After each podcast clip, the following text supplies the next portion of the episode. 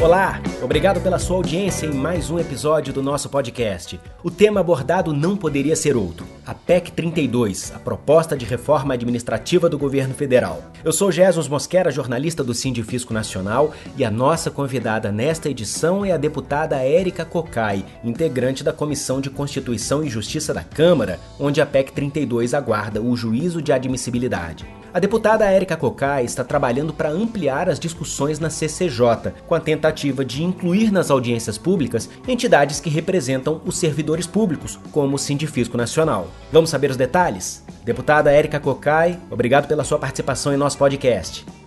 É sempre um prazer conversar com o Sindifisco e eu queria fazer uma saudação muito especial a todas e todos que nos escutam nesse momento. Na sua avaliação, quais são as inconstitucionalidades da PEC 32? Acho que a PEC ela carrega essa inconstitucionalidade em todos os seus aspectos, creio eu. Né? Ela é óbvio que é uma PEC é que busca penalizar servidores e servidoras, ela faz a construção de vínculos extremamente precários de servidoras e servidores, 80% dos vínculos dos servidores e servidoras terão vínculos precários. E aí, como é que é possível admitir que você tenha cargos comissionados cumprindo funções técnicas? Como é possível admitir que você tenha, é, sem nenhum parâmetro, a possibilidade de terceirização, com exceção das atividades é, típicas de Estado que não são nominadas? Essa PEC é um cheque em branco porque se você vai regulamentar depois, você vai precisar de um instrumento que exige um quórum menor do que um quórum de aprovação de uma própria PEC.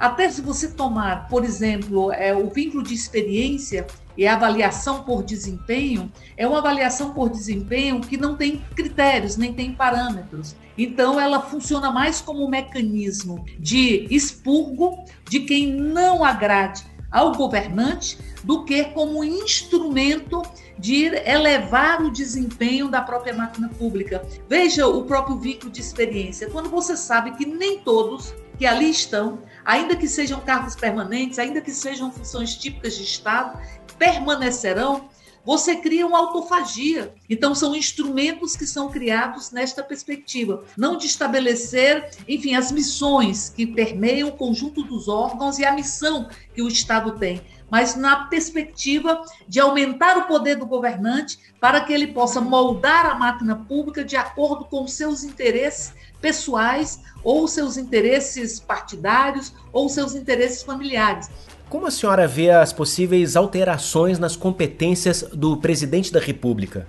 Então, essa lógica de o governante dominar o Estado e colocar o Estado a seu serviço, rompendo o estado de bem-estar social, ela vai se expressar de outras formas. Ela vai se expressar, inclusive, no poder que o presidente da República terá para poder extinguir, fundir órgãos. Ou seja, o poder legislativo já não participa desse processo. Inclusive, a representação do próprio povo, que deveria discutir a remodelagem do próprio Estado, ele é excluído.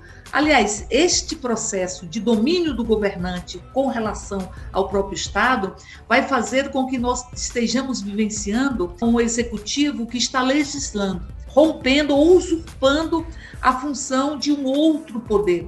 Então, nesse sentido, nós vamos entrar numa outra inconstitucionalidade de cláusulas pétreas. Uma delas é a independência dos poderes. A independência dos poderes, ela fica ferida na medida em que eu tiro o poder do legislativo e eu atribuo esse poder ao executivo para criar uma estrutura que é uma estrutura ditatorial de poder absoluto, de absolutismo, que, como disse, vai estar presente em vários aspectos. Nesse momento, qual é a estratégia de atuação na CCJ? nós estamos resistindo na CCJ. A CCJ passou a funcionar, eu não lembro exatamente o dia, mas ainda na primeira metade de fevereiro, e até agora não se botou nada, não se começou a uhum. discussão da PEC 32, porque nós temos feito um processo de obstrução imenso até a decisão que permeou o funcionamento da CCJ nas últimas semanas, de que só apreciaríamos matérias relacionadas ao enfrentamento à pandemia. Foi uma vitória nossa. E todo o processo de obstrução que a gente constrói não é só para atrasar a matéria, é também porque neste período em que você rompe com a intenção do governo de aprová-la rapidamente, você provoca uma discussão na sociedade, porque há contradições do outro lado. É muita ousadia do governo ter uma proposta de ataque aos servidores e servidoras no momento em que o país precisa tanto de servidores e servidoras, que é um momento de crise trançada e particularmente com a crise sanitária extremamente cruel. E o que esperar das audiências públicas na CCJ? tem vários requerimentos de audiências públicas, tivemos vários requerimentos. Agora, o poder do relator é findo o prazo regimental, ele pode é, realizar, não realizar a grande parte dessas audiências públicas, não é? A gente já viu isso antes. Deputada Érica Cocai, muito obrigado pela presença aqui no podcast do Sindifisco Nacional. Eu queria aproveitar o momento para parabenizar a atuação do Sindifisco. O Sindifisco tem sido extremamente importante para, inclusive, municiar é, os parlamentares e municiar a sociedade de elementos que essa lógica de negar a realidade, negar a verdade, tem escondido. Então, a atuação do Sindifisco, não apenas nesta luta mais imediata, que é mais estruturante, que é a luta para romper com a concepção de Estado que está na Constituição, que é a PEC 32, mas em outras grandes lutas. Parabéns ao Sindifisco.